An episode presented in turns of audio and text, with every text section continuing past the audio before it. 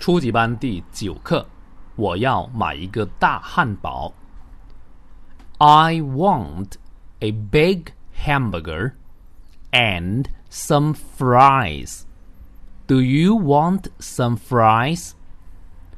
I want some ketchups and some ice creams. Do you want some ice creams? I want some chicken nuggets and a cup of coffee. Do you want some coffee?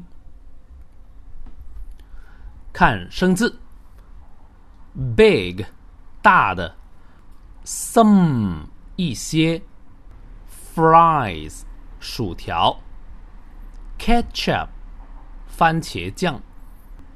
chicken nuggets 炸鸡块，cup 杯子，a cup of 一杯什么东西，coffee 咖啡。我再读一次，比较流畅的。I want a big hamburger and some fries. Do you want some fries? I want some ketchups and some ice creams. Do you want some ice creams? I want some chicken nuggets and a cup of coffee. Do you want some coffee?